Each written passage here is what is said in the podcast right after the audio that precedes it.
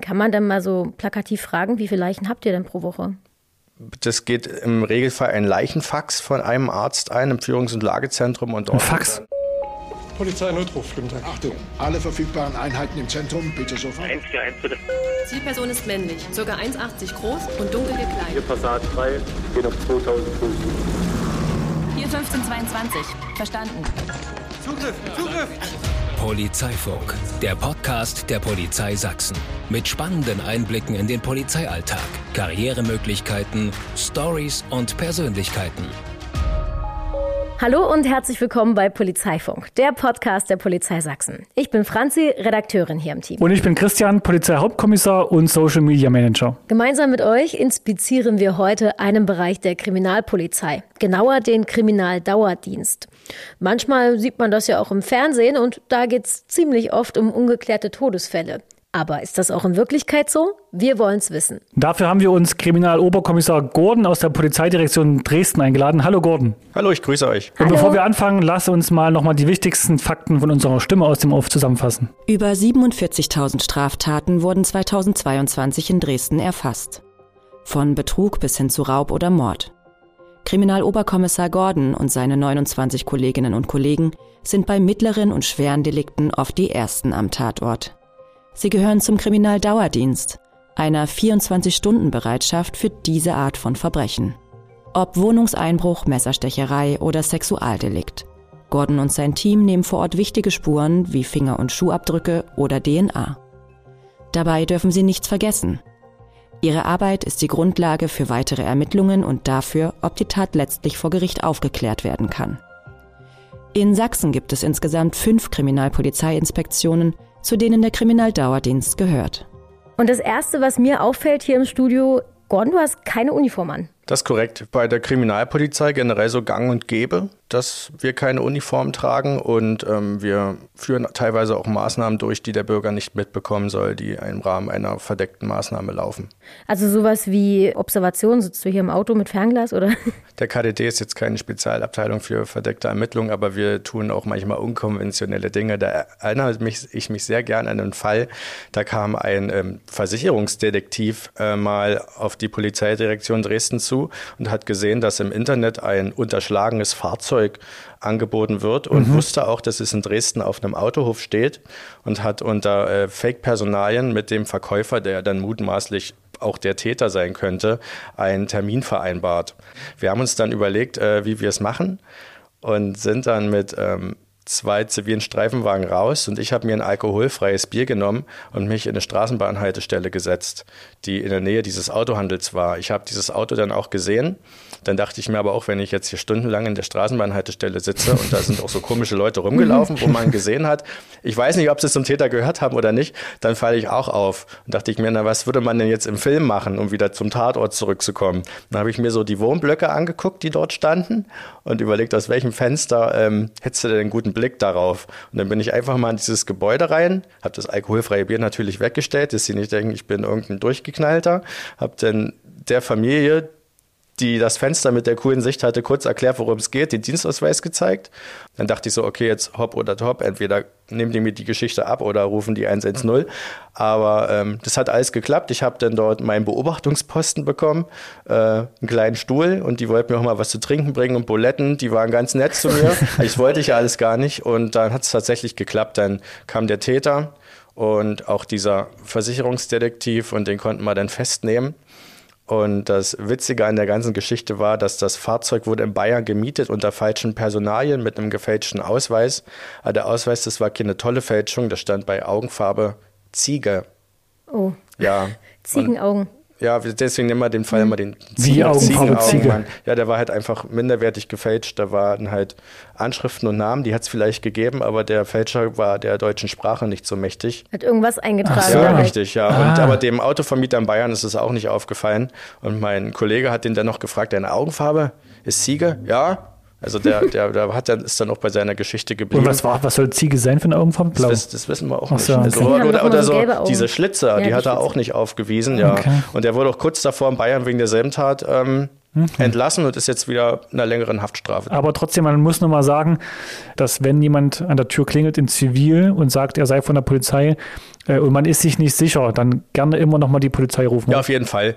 In dem Fall wäre es ja auch so gewesen, das Führungs- und Lagezentrum wusste ja, dass wir in dem Sachverhalt unterwegs sind. Die hätten das dann bestätigen können Ja. und da lieber einmal, einmal mehr auf Nummer sicher Das heißt, gehen. ich rufe dann als Familie im Revier an und sage, hier steht gerade jemand in Zivil mit irgendeiner Marke vor, bei mir und die können mir dann bestätigen, dass, das, dass du ein echter Polizist bist. Ganz normal die 110, genau. Und äh, wie muss ich mir das vorstellen? Im Fernsehen ist es ja immer so, es geht ein Einruf ein, äh, wir haben hier einen ungeklärten Mordfall, bitte fahrt raus. Und dann kommt der Kriminaldauerdienst und fängt mit der Arbeit an. Ist es bei euch genauso? Der Mordfall ist zum Glück in Sachsen und auch in Dresden die Ausnahme. Wir beschäftigen uns zum Beispiel mehr mit Raub- und Sexualdelikten. Aber auch in dem Fall würde von uns ein bis zwei Teams würden rausfahren zu dem Mord und dann aber auch die Mordkommission informieren und das Revier würde auch mit vor Ort kommen. Es ist ja erstmal nur ein ungeklärter Todesfall, ne? Also da muss es ja nicht immer gleich um Mord gehen. Ja, beispielsweise auch bei Verstorbenen im Altersheim oder im Krankenhaus, dass die Ärzte sagen, die können die Todesursache nicht feststellen und dann wird ein ähm,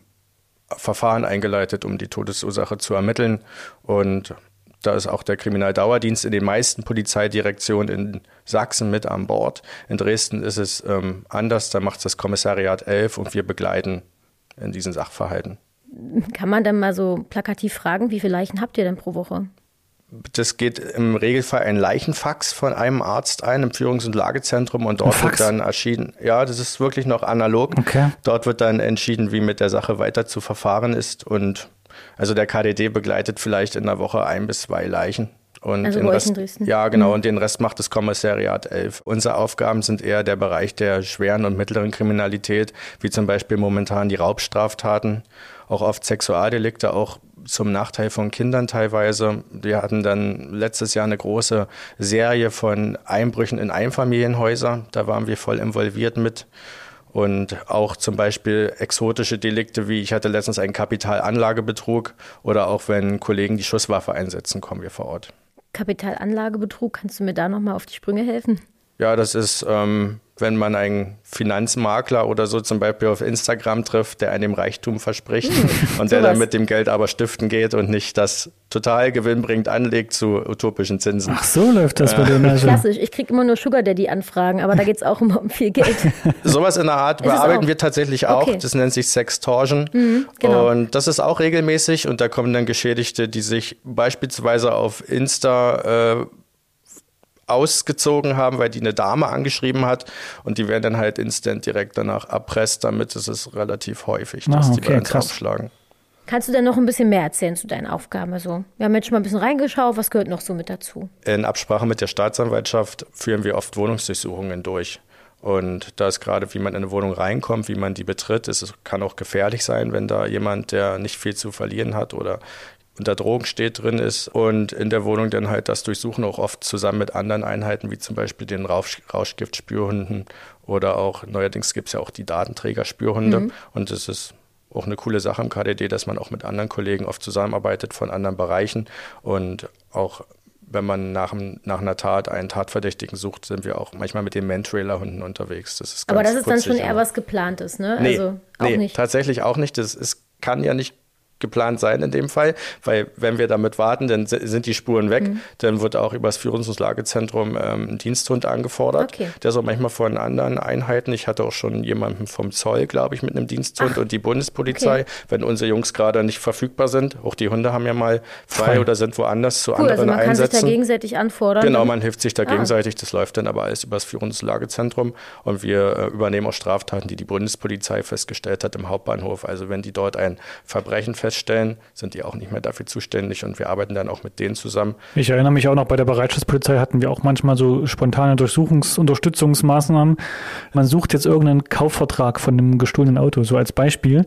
Äh, dann sind das meistens Wohnungen, wo die Zettelwirtschaft, sage ich mal, nicht ganz so aufgeräumt ist, wie bei einem Privat vielleicht. Und dann suchst du dort nach irgendeinem Schreiben in allen Schränken. Das ist schon sehr anstrengend. Da findet man bestimmt auch so Sachen, die man nicht finden möchte. Absolut. Ja, es sind doch im Regelfall nicht die ordentlichsten Wohnungen. Ja. Das ist eher selten. Und ähm, ja, auch vom Geruch her nicht das Tollste.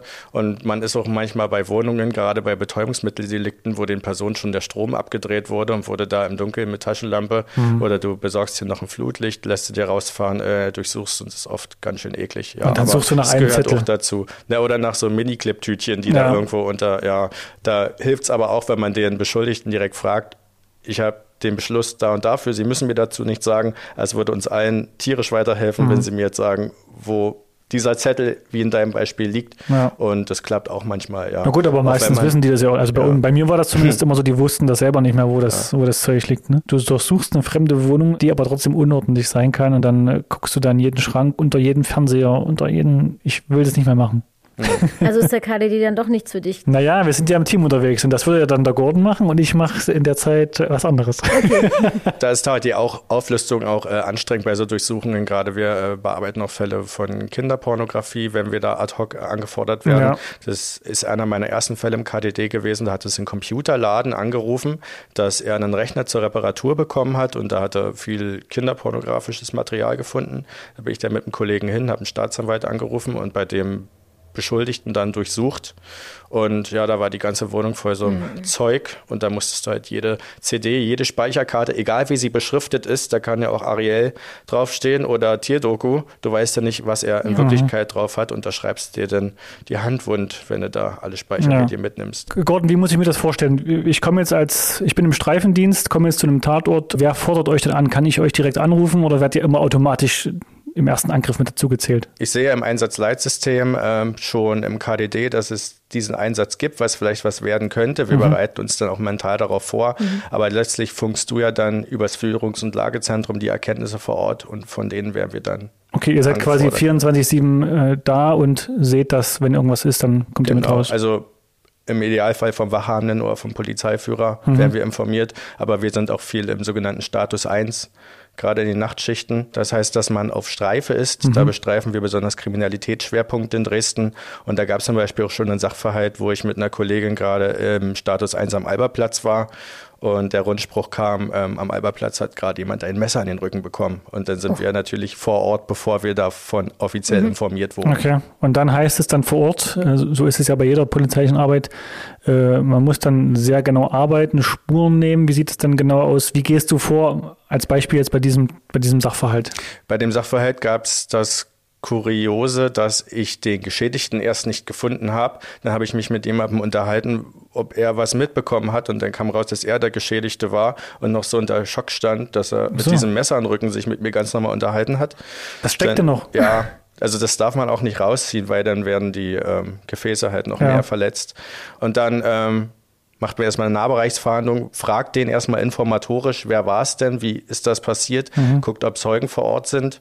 Und in dem Fall wurde auch ein Pfefferspray eingesetzt. Da sperrt man erstmal den Tatort ab. Aber parallel läuft natürlich dann im Hintergrund schon so eine Verstärkungsan. Ja, natürlich. An, ja. Also in dem Fall waren noch ganz viele Revier- und Bereitschaft. Ja, ich wollte schon sagen, weil ihr seid ja zivil unterwegs und dann, ja. dann alleine irgendwie, wie gibst du dich als Polizist zu erkennen? Du rufst einfach dazu von der Polizei. Nee, ich habe einen Dienstausweis dabei mhm. und bei solchen größeren Maßnahmen haben wir auch eine Art Warnweste Weste, wo dann Polizei okay. draufsteht. Kam denn bei ihm die Erinnerung wieder? Ich meine, er hat ja bis zu dem Zeitpunkt gar nicht gewusst, dass er der Geschädigte ist. Ähm, war bestimmt dann schwierig, bei ihm herauszufinden, ob er weiß, wer es war, oder wenn er das also er scheint ja völlig neben sich gestanden zu nee, haben. Nee, der konnte das schon sagen. Den okay. hat jemand nach einer Zigarette gefragt und der hat keine gegeben. Also das war tatsächlich so ein geringer Auslöser, war Anlass der Tat. Wow. Es war eher eine aggressive Grundstimmung. Als dann Teile der Bereitschaftspolizei weg waren, wurden wir auch als KDD ganz schön beleidigt und angegangen. Das war ein Samstagnacht. Von wem? Von Passanten dort, die dort eigentlich hm. feiern wollten und das dann als lustig empfanden und okay. dort auf der Straßenbahnhaltestelle Albertplatz. Mhm. Also für die, die jetzt nicht aus Dresden kommen, der Albertplatz, das ist äh, das Einfallstor praktisch in die Neustadt.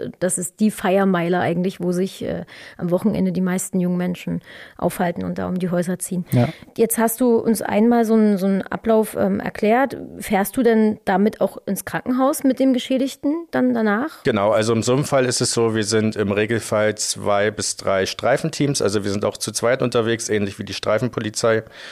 Und da ist es so, dass ein Team in dem Fall am Tatort geblieben ist und dort die Spurensicherung und ähm, die Zeugenvernehmungen durchgeführt hat. Und das andere Team ist ins Krankenhaus gefahren, wo das Messer dann mhm. raus operiert wurde. Es ist ja ein ganz, ganz wichtiger Spurenträger, weil da ja die DNA ja. des Täters drauf ist. Und dann fragt man halt doch den Arzt direkt nach einer Einschätzung, ob es jetzt lebensbedrohlich war oder nicht für die Einstufung der Tat mhm. und dann ruft man auch einen Staatsanwalt an. Das sind so Schritte, die man denn macht. Im KDD kommuniziert man relativ häufig mit der Staatsanwaltschaft, wenn es auch um Festnahmen oder Wohnungsdurchsuchung geht. Wenn, wenn ihr da diese, diese ganzen ähm, Beweise nehmt, habt ihr da so eine Checkliste? Also ist das bei jedem Tatort ungefähr das Gleiche, was man machen muss? Oder gibt es da so ein Riesenspektrum und man muss dann direkt umschalten, jetzt habe ich das, jetzt habe ich das? Man hat ja häufig ähm, gleichartige Delikte und da lernt man dann mit der Zeit, was wobei wichtig ist. Also gerade bei den Sexualdelikten macht die Spurensicherung ja auch eine Frauenärztin oder ein mhm. Frauenarzt in dem Fall. Da hat man so ein Gyn-Kit, sagen wir immer. Und ähm, sonst überlegt man sich, wie ist der Täter vorgegangen, versetzt sich in den Täter rein, mhm. was hat er angefasst, was hat er hier gemacht. Gerade auch beim Einbruch in Einfamilienhaus, wo muss er denn ein bisschen gewackelt haben, an welcher Tür oder wo hat er überhaupt gewirkt oder wo ist er lang gegangen. Und oft stimmt es dann auch, wenn man denn ähm, zum Beispiel beim Einfamilienhauseinbruch an den Orten, wo man denkt, er ist lang gegangen, mal das, die Taschenlampe quer hätte, sind da tatsächlich Schuhspuren, denkt man schön, ich hatte jetzt im Kopf ja schon die richtige Version der mhm. Tat. Ist das nicht manchmal auch erschreckend, dass du so einen Tat oder Tatablauf dann schon direkt vorhersehen kannst? Oder ist es vielleicht sogar positiv, dass du wie ein Täter denkst? Oh, das klang, aber naja, weißt du, was ich meine? Nö, das ist eigentlich schön, dass man äh, mittlerweile, wenn man an einen Tatort kommt, weiß, was man machen muss. Und gerade wenn man neue Kollegen oder Praktikanten einarbeitet, dann ist es eigentlich ganz hilfreich, dass man denen gleich sowas an die Hand geben kann. Der KDD ist auch eine ganz beliebte Praktikumsdienststelle für die ähm, Studenten der Polizei. Machen wir noch mal einen Break. Du triffst teilweise vielleicht sogar direkt auf den Tatverdächtigen vor Ort. Ne? Also der mit dem, der junge Mann mit dem Messer im Rücken hätte ja auch der Täter sein können. Korrekt. Wie ist das? Was sind das für Menschen?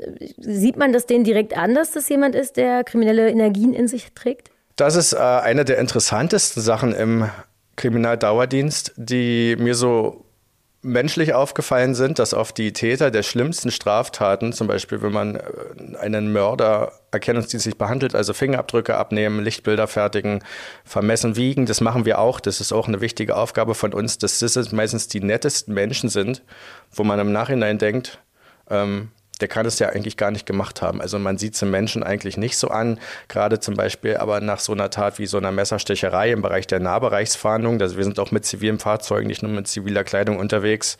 Und wenn man langsam durch eine Straße fährt, wo die Person sein könnte, dann sieht man schon, wer sich häufiger umdreht. Also es sind mhm. so ähm, wahrscheinlich so instinktgetriebene Dinge, die der Mensch nicht abstellen kann, wenn er gerade nervös oder auf der Flucht ist. Auch im Gesicht dann, wenn ihr mit demjenigen sprecht? So ausweichende Blicke oder so? Dass man schon so eine Erklärung parat hat, fällt mir oft auf. Mhm. Also ich sag mal, der Kellereinbrecher, den wir manchmal auch stellen, wenn wir auf Streife sind, der hat dann immer eine Erklärung, warum er genau jetzt in diesem Keller ist und ein Brecheisen dabei hat und das gestohlene Fahrrad, das er dabei hat, ist ja vom Kumpel geliehen. Jemand, dem das wirklich widerfahren wäre oder der wirklich eine Situation wäre, der hätte gar nicht so schnell Ausreden parat. Das mhm. ist immer ganz beeindruckend. Stimmt. Du hast ja vorhin gesagt, ihr trefft jetzt zwar nur ein bis zweimal die Woche auf Tote. Sind da auch manchmal Babys dabei? Ich hatte bisher zum Glück nur eine Babyleiche. Mhm. Ich habe selber einen dreijährigen Sohn. Wir hatten danach zum Glück äh, einen Termin beim Kriseninterventionsteam, wo man darüber nochmal reden konnte. Mhm. Und das hat einen eigentlich weitergebracht. Ich bin an dem Morgen, nachdem ich bei dem Baby, was dann letztlich verstorben war, ähm, nach Hause kam, bin ich erstmal ins Bett und habe meinen Sohn gekuschelt. Also das mhm. sind so Dinge, wo man sich dann, ja, wo man dann auch dann trotzdem, trotz all der Professionalität, die man bei der Kripo hat, ja dann doch noch Mensch ist. Ja, ich stelle es mir halt auch krass vor, weil so ein Baby, gerade wenn das bei einer Straftat verstorben ist. Das ist ja unfassbar schwer für die Angehörigen, äh, wie man dann damit umgeht und das auch für sich selber zu verarbeiten. Ne? Die Besonderheit in dem Fall war auch, dass ich mit der Mutter eine informatorische Befragung, also die, die Stufe unter der Zeugenvernehmung an dem Tag machen musste. Also das war für alle Betroffenen ganz schön mhm. schlimm ja. Oh, kann ich mir vorstellen. Schlecht. Wie gehst du generell damit um? Also an dem Tag hattest du einen Termin mit dem Kriseninterventionsteam. Du hast wahrscheinlich auch familiär Background. Redest du darüber zu Hause? Oder? Die meisten Sachen erzähle ich zu Hause nicht, hm. weil ich nicht will, dass meine Familie unbedingt ähm, da so mit reingezogen ja. wird oder sich auch da Gedanken darüber macht. Da redet man dann eher mit den Kollegen und wir unternehmen auch in der Freizeit relativ viel im KDD. Wir haben ein super Teamgefühl. Wie muss ich mir das vorstellen? Was heißt äh, super Team? Wie, seid ihr viele junge Kolleginnen und Kollegen oder ist das eine ganz, ganz große Mischung? Wir sind größtenteils jüngere Kolleginnen. Ich glaube, wir hatten jetzt letztens Tag der Gemeinschaft. Da hieß es, der Altersdurchschnitt ist bei 39 oder 40, okay. was bei der Kripo schon relativ jung ist. Der KDD ist ja auch für viele, die zur Kriminalpolizei wollen, beziehungsweise fast für alle ja ähm, der Einstieg, dass die eine Weile beim KDD sind und dann ins jeweilige Fachkommissariat kommen. Mhm. So bin ich auch zum KDD gekommen. Ich hatte 2016 in Rothenburg mit dem Studium angefangen bin dann zum Landeskriminalamt, äh, habe ich dort eine Stelle erhalten. Und dann ist es obligatorisch, dass man drei Monate ein Praktikum im KDD absolviert. Und da hat es mir so gut gefallen, dass ich dann gleich dort geblieben bin. Ja, cool, weil ich habe mir während des Studiums gedacht, äh, die Kriminalpolizei hat mich jetzt nicht so gereizt. Während des Studiums, da wollte ich nie zu Kripo. Ich hatte auch die Wahlpraktika bei der Autobahnpolizei zum Beispiel gemacht. Ja. Und jetzt mittlerweile muss ich sagen, es ist genau meine Nische, die mir Spaß macht. Ich habe noch eine Frage, die wieder so ein bisschen auch zurückgeht auf das Team, von dem du gerade gesprochen hast. Ihr seid, äh, wenn ich richtig gerechnet habe, vorhin laut Einspieler 30 Leute. Korrekt. Ihr seid äh, im 24-7-Dienst. Ist denn, ist und habt vielleicht auch noch, äh, du hast ja vorhin erklärt, ihr seid dann auf Bereitschaft oder was war das? Status, Status 1. Status 1, genau. Unterwegs. Ist das dann alles überhaupt planbar? Also für dich, deine Arbeit, wann du was machst? Oder wirst du ständig angerufen und kannst nichts planen, auch privat nicht? Nee, also man hat schon einen Dienstplan, der jetzt circa anderthalb Jahre reicht. Da kann ich schon genau planen, wann ich frei habe und wann nicht. Die Besonderheit im KDD ist allerdings, dass die Akten, gerade wenn wir einen Täter festnehmen, dann am nächsten Morgen bei der Staatsanwaltschaft liegen müssen. Und da kommt es schon vor, dass man mal ein, zwei Stunden länger macht, um den Bericht fertig zu schreiben. Aber an sich weiß ich nie, wie mein Tag abläuft. Es kann sein, dass es eine total ruhige Frühschicht wird, wo wenig ist, wo man mal vielleicht zu einem Hauseinbruch fährt oder zu einem ähm, Einbruch in den Tresor in der Bäckerei. Aber in einer, gerade in der Nachtschicht kann sich das von einer auf die andere Sekunde ändern. Das ist eigentlich ganz spannend. Aber du weißt jetzt schon, dass du am 15. Juli 2024 frei hast, zum Beispiel. Zum Beispiel wäre das so. Okay. Außer da liegt ein Gerichtstermin. Ja. Oder? Das ist ja auch noch, ihr das müsst ja manchmal auch damit hinfahren. Ja. Ich glaube, wir sind der Bereich mit, Wobei ich habe mich letztens mit jemandem unterhalten, der äh, ist Messbeamter bei der Verkehrspolizei, der hat noch mehr Gerichtstermine. Aber sonst glaube ich, ist äh, der KDD der Bereich bei der Polizei, wo man die meisten Gerichtstermine wahrnehmen muss, weil wir ja immer den ersten Eindruck von der Tat haben mhm. und uns gerade die Täter auf dem Weg vom Tatort zum Gewahrsam. Ich habe letztens jemand von Riesa zur Schießgasse nach Dresden gefahren halt die ganze Zeit irgendwelche Dinge erzählen, die man ja auch nochmal verschriften muss, wo denn der Richter wissen will, wie hat er denn auf sie gewirkt und was hat er denn danach noch erzählt. Die Täter sind ja belehrt, dass sie nichts mhm. sagen müssen, aber auf so einer langen Fahrt halten die schwer aus, oftmals ähm, gar nicht zu erzählen. Da plaudern die so ein bisschen auch über die Tat und ja, ja. das ist manchmal ganz. Vergessen, dass sie gerade im Polizeiauto korrekt. sitzen. Okay. Und das kommt aber dann obendrauf. Das heißt, du hast so deinen normalen Dienstplan und wenn dann plötzlich das Amtsgericht oder Landesgericht sich meldet, dann musst du das zusätzlich mit einplanen. Korrekt. Also wenn es während der Dienstzeit stattfindet, dann gehe ich da ganz normal während der Arbeitszeit hin. Dann kann ich in der Zeit keinen Auftrag erhalten. Aber sonst muss ich auch in meiner Freizeit zum Gericht. Das ist so circa einmal alle zwei Wochen, teilweise auch mhm. jede Woche. Die Richter sind aber so, wenn man in der Zeit schon Urlaub gebucht hat und den Nachweis erbringen kann, dann wird man zu einem anderen Termin geladen. Und was ist, wenn ihr mal keinen Auftrag habt? Also wenn du jetzt keine Ermittlungen anstehen und du hast auch keinen Gerichtstermin und es ist auch jetzt gerade sonst relativ ruhig auf den Straßen Dresdens. Was passiert dann? Dann hat man oft ein Nacharbeiten noch. Wenn man Spuren genommen hat, dann muss man den äh, sogenannten SNVB, das ist so ein ähm, Bericht schreiben, wo man die Spuren genommen hat, was man damit erreichen will, auf welche Art. Der ist mhm. relativ umfangreich. Da hat man manchmal noch welche offen. Ansonsten ist es im KDD das Schöne, dass es äh, Zeiten gibt, in denen man auch keine Fälle zu bearbeiten hat, die man noch, sagen wir mal, im System offen hat, im Gegensatz zu Kommissariaten, die ja immer Fälle zugewiesen bekommen. Das reizt auch viele Kollegen. Dann sind wir im Regelfall ganz normal auf Streifeln in der PD Dresden jedenfalls im Status mhm. 1 und stellen selber Dinge fest. Aber zivil halt, nicht erkennbar. Genau, quasi. zivil nicht erkennbar. Da hatte ich zum Beispiel letztens auch mit einem sehr erfahrenen Kollegen nachts Personen gesehen, die in Autos geguckt haben und dann sagte er, also der ist wirklich mega erfahren. Wenn er die sieht, da denkt er, dass einer von denen einen Haftbefehl offen hätte. Haben wir beide kontrolliert und einer hatte tatsächlich noch einen Haftbefehl cool. und der andere eine sogenannte Aufenthaltsermittlung. Also es ist auch ein absoluter Erfahrungsberuf und die haben uns halt nicht erkannt, weil wir einfach zivil langsam mit einem mhm. Fahrzeug. Ich glaube, wenn man dann so lange dabei ist, erkennt man auch seine Pappenheimer, ne? Ja. So ein bisschen. Das sind dann wahrscheinlich für dich auch die Sachen, die es dann so spannend machen, oder? Also mal Pro und Contra vom KDD. Wenn du jetzt mal abwägen müsstest, was macht dir an dem Job viel Spaß, von welcher Aufgabe könnte es vielleicht ein bisschen weniger geben? Mm, der Job macht mir generell großen Spaß. Ich bin nicht so ein Morgenmensch. Also diese Frühschichten, wo man um 5.45 Uhr anfangen muss, die schlauchen mich dann sehr. Aber sonst so großen Nachteil vielleicht noch die Gerichtstermine. Hm. Und aber gerade auch bei den Gerichtsterminen, dass trotz all den Umständen, die sie verursachen, ist oftmals schön, dass man dann sieht, dass die Arbeit, die man auf der Straße gemacht hat, dass die auch Früchte trägt, wenn mal Mhm. jemand zum Beispiel verurteilt wird oder auch wenn vor Gericht rauskommt, dass der Geschädigte mir nicht die Wahrheit gesagt hat, dann muss ich mich selber hinterfragen und denke, Mhm. okay, was habe ich denn nicht gefragt an dem Tag oder was hätte mir auffallen müssen? Das ist immer eine schöne Kontrollinstanz für sich selber, die man da noch hat. Bist du da manchmal enttäuscht von dir? Nö, ich denke, Polizei ist ein Erfahrungsberuf und man lernt da immer die ganze Zeit dazu, ent enttäuscht direkt nicht. Nee. Gerade bei diesen erkennungsdienstlichen Behandlungen, beim Fingerabdrücke abnehmen, das ist auch wichtig, dass die Person, die ich erkennungsdienstlich behandle, dass die mitmacht. Die muss Mhm. wirklich die Hand locker lassen. Wenn der da sich querstellt, dann wären es halt ganz schlechte Fingerabdrücke. Und, Merkt man ja, das, dass ja, die dann das man. verspannt sind oder Ja. dass es da nicht richtig passt? Okay. Und gerade die, die Täter, die kleinere Delikte, sage ich mal, ähm, wir sind doch viel im BTM-Bereich unterwegs. BTM sind Betäubungsmittel. Genau, Drogenbesitz ähm, begangen haben, die auch gar nicht in Haft gehen. Die benehmen sich bei diesen erkennungsdienstlichen Behandlungen oft mehr daneben als der Mörder. Und da habe ich mir letztens aber die, ähm, die These zusammengereimt, dass der vielleicht so schon damit abgeschlossen hat, dass er weiß, dass es jetzt für ihn in Haft geht. Ja. Es ist es manchmal so, dass sich bei jemandem eine Aussage komplett dreht in der Vernehmung? Ja, wenn man ihm dann mehr auf den Zahn fühlt und zum Beispiel er sagt, na, während der Tat hat er von dem und dem Anruf bekommen und ich sage, naja, zeigen Sie mal Ihr Handy, das hatte ich Mhm. letztens erst und dann hat man gesehen, dass er in der Zeit, wo angeblich ihm das Schlimme widerfahren ist, mit ganz vielen Leuten telefoniert hat, wo es dann gar nicht mehr zusammengepasst hat Mhm. und dann wollte er gar nicht mehr mit uns reden. Ähm, das Coole bei den Vernehmungen im KDD, auch oft das Anstrengende ist, dass man das da wirklich lernt, weil ich kann mich daran an der Zeit im LKA habe ich auch Vernehmungen durchgeführt und da hatte man halt Zeit, sich vorzubereiten, weil man einen Termin mit den Personen hatte, sich mehr in den Fall einlesen konnte und jetzt ist es so, die Person steht vor einem und ähm, ja, Belehrung los und los geht's. Mhm. Also wie im Tatort ist es nicht. Wir belehren immer noch die ganze Zeit. Da sage ich auch immer zu meiner Partnerin, wenn der Tatort realistisch wäre, dann wäre die Hälfte davon Belehrungen Mhm. und Formblätter, die die Person ausfüllen Prati, muss. das ist vielleicht für dich auch äh, was, Ja. was Neues oder auch für unsere Zuhörerinnen und Zuhörer. Denn vor so einer Vernehmung, sei es Zeugenvernehmung, sei es Beschuldigtenvernehmung, muss einiges an Belehrung erfolgen. Das heißt, äh, man darf nichts, man muss nichts sagen, etc.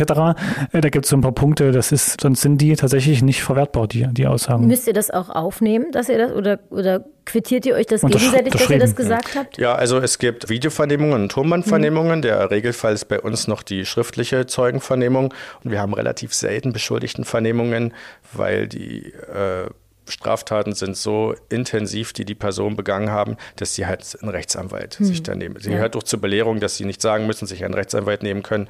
Der Regelfall ist dann so, dass ich einen Verteidiger anrufe, den er mir benennt oder von so einer Strafverteidiger Not-Hotline, sage ich mal, die sind auch 24 Stunden erreichbar und der Anwalt sagt dann, ja, mein Mandant sagt erstmal nichts, bis ich Akteneinsicht hatte Ja. oder bis ich mit ihm geredet habe.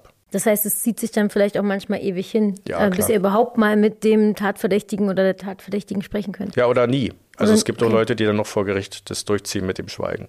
Und dann habt ihr keine Macht oder müssen dann die Sachbeweise sprechen? Genau, das, Okay. deshalb ist diese Genauigkeit in der Arbeit so wichtig. Gordon, nochmal zu dir. Du bist 35. Man merkt, du hast jetzt nicht den sächsischen Dialekt. Ich komme ursprünglich aus Frankfurt-Oder in Brandenburg und ich habe davor in der Verwaltung gearbeitet in Frankfurt-Oder. Ich war davor Verwaltungsfachangestellter, dann bin noch zum Verwaltungsfachwirt weitergebildet und das war dann bürolastig ohne Ende, schon die ganze Zeit. Und da dachte ich mit Ende 20, du musst noch mal was machen, was dir Spaß macht. Ich mache liebend gerne Sport, ich laufe Marathon und dann dachte ich so, naja, das ist vielleicht ein Job, der zu dir passt. Ein guter Kumpel ist zu der Zeit auch nach Dresden gezogen und dann hat es in der ersten Bewerbung auch schon geklappt und gerade Dinge wie in der Kripo der Aktenaufbau und gerade im LKA hat es einem weitergeholfen und auch der Kontakt mit dem Bürger, das ist was, wo ich sagen muss, das will ich nicht missen und es kommt einem zugute und generell, wenn man davor auch beruflich was anderes gemacht hat. Aber warum dann nicht Brandenburg? Wollte ich auch gerade fragen. Ich hätte nicht in Frankfurt oder arbeiten wollen, weil ich da halt einfach, das ist nicht so eine große Stadt, große Teile der Bevölkerung kenne und da eigentlich nicht Polizist sein Ja. möchte.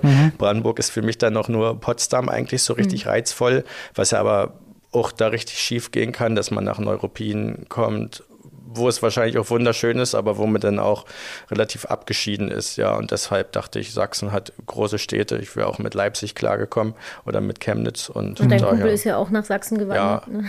Brandenburg ist auch schön. Also auch in Neuruppin, ja. glaube ich, kann es schön sein, Polizist zu sein. Aber wenn das nicht dein Geschmack ist, quasi dann. Auf dann jeden Fall. Also ich bin eher so eine Großstadtpflanze. Ja. Kannst du dir das langfristig vorstellen beim KDD oder ähm, kannst du dir für die Zukunft auch nochmal was anderes vorstellen? Also ähm, KDD kann man relativ schnell aufsteigen. Ich bin jetzt stellvertretender Dienstgruppenführer seit einer Weile. Das macht auch Spaß, so ein bisschen was koordinieren mit. Und ich würde schon ganz gerne noch eine Weile im KDD bleiben mit einer guten Perspektive, denke ich. Ich habe auch Kollegen, die kurz vor der Rente sind. Ich glaube, so ewig könnte ich den Schichtdienst mhm. nicht durchstehen. Dann wird es dann auch mal in einigen Monaten in ein Kommissariat werden. Aber vielleicht kann ich dann noch mal zum Praktikum vorbeikommen, ne? Wenn das, das klingt ja, alles schon ganz spannend. So Wirklich oft. gerne machen. Ich hätte also diese Ermittlungen mit diesem im Haus und dann irgendwie das gestellte Auto da, das, das würde mir auch schon auch Spaß machen. Du wolltest auch schon zu Mike zur Autobahnpolizei. Ja, ja, man muss und jedes Mal, mal sitze ich hier im Podcast und muss mir Sorgen machen, dass du morgen nicht mehr hier sitzt, weil, weil du äh, ja ein, eine unserer tausend Möglichkeiten ja, Nee, mein Hauptziel ist ja immer noch das Pferd, wer das Video nicht gesehen ja. hat. Das wäre mein Lieblingskollege. Aber zum KDD mal so ein Praktikum. Du hast gerade gesagt, du könntest es dir in irgendeinem Kommissariat vorstellen. Gibt es dann da ganz viele? Also die Kriminalpolizei ist in Dezernate und Kommissariate aufgetrennt und für viele Phänomenbereiche gibt es ein spezielles Kommissariat. Zum Beispiel im Dezernat 1 ist die 11 äh, Leib Leben Mhm. Die zwölf gemeingefährliche Straftaten, das wären die Brände, mit denen mhm. wir auch im KDD oft zu tun haben. Das wusste ich davor gar nicht, dass man bei der Polizei auch so viel mit Bränden zu ja. tun hat. Und das ist auch ein Nachteil im KDD, da stinken echt oft die Klamotten, wenn man nach Hause kommt, wenn man da in der Nähe war. Also nie eine Lederjacke im Dienst tragen, das kriegst du eigentlich nicht mehr raus, dann diesen Brandgeruch. Und ähm, ja, die 13 Sexualdelikte, also es gibt ähm, dann noch viel, viel mehr, um jetzt auf einige aufzuzählen. Und das sind dann praktisch die, denen ihr auch zuarbeitet. Ne? Ihr genau. fahrt raus und äh, je nachdem, was es dann für ein Delikt ist, ähm, machen die dann die Nacharbeit sozusagen. Ja. Und das ne. kannst du dir für später vorstellen. Mm, also was heißt die Nacharbeit? Also wir machen so wie ähnlich wie im Streifendienst, da war ja auch schon eine Podcast-Gästin mhm. äh, hier, den ersten Angriff. Das heißt, wir nehmen alle Sachen auf, die wir vor Ort sehen und es wird danach weiter bearbeitet. Beim Streifendienst ist es der Revierkriminaldienst, zum Beispiel jetzt bei einem Ladendiebstahl und bei uns ist es halt ein Kommissariat, weil wir ja meistens vom Ver Verbrechenstatbeständen reden. Genau. Also wir arbeiten das alles an und die Endarbeiten macht das Kommissariat mhm. und die Staatsanwaltschaft. Und hast du da schon ein Kommissariat, wo du sagst, das wäre für die Zukunft noch was für mich? Ich könnte mir da tatsächlich das Kommissariat Amtsdelikte vorstellen, weil ich schon so lange im öffentlichen Dienst bin. Mhm und so etwa die, die, die Mechanismen dort kenne. Was also heißt das, das Was, was bearbeiten die Amtsdelikte? Amtsdelikte, die beschäftigen sich mit Personen, die im öffentlichen Dienst sind oder die zum Beispiel auch Beamte sind, die Straftaten in den Ämtern ah, begangen haben okay, sollen. Spannend, ja. Genau. Auf jeden Fall. Sehr, sehr ambitionierte Zukunftspläne. Und äh, weit vorausschauend auf jeden Fall. ich könnte mir Schichtdienst auch nicht ewig vorstellen. Also, ich mache es ja auch nicht. Ja, du kommst dann schon mit, Franzi, zum Praktikum. Wir machen das schon gemeinsam. Nee, ich kann nicht so früh aufstehen. Du machst die Schreibarbeit dann uns. Es ist aber auch wirklich das Coole in den Nachtschichten, dass man die Stadt mal in einer ganz ja. anderen Art und Weise sieht. Und was ich davor auch nicht wusste, ist, wie viele Wildtiere in Dresden so unterwegs sind nachts. okay. Füchse, jede Nacht fünf Stück, Wildschweine. Wildschweine? Ja. Kamele, auch teilweise, Giraffen. Also nein, nein, also Wo wirklich, also in äh, Wildschweine beim großen Garten habe ich Ach, schon krass. gesehen. Hasen, also so wirklich, da fragt man sich, wo sind die alle tagsüber? Ja, in Berlin war jetzt ein Löwe, ne? Also. ja, stimmt, in Berlin war es ein Löwe.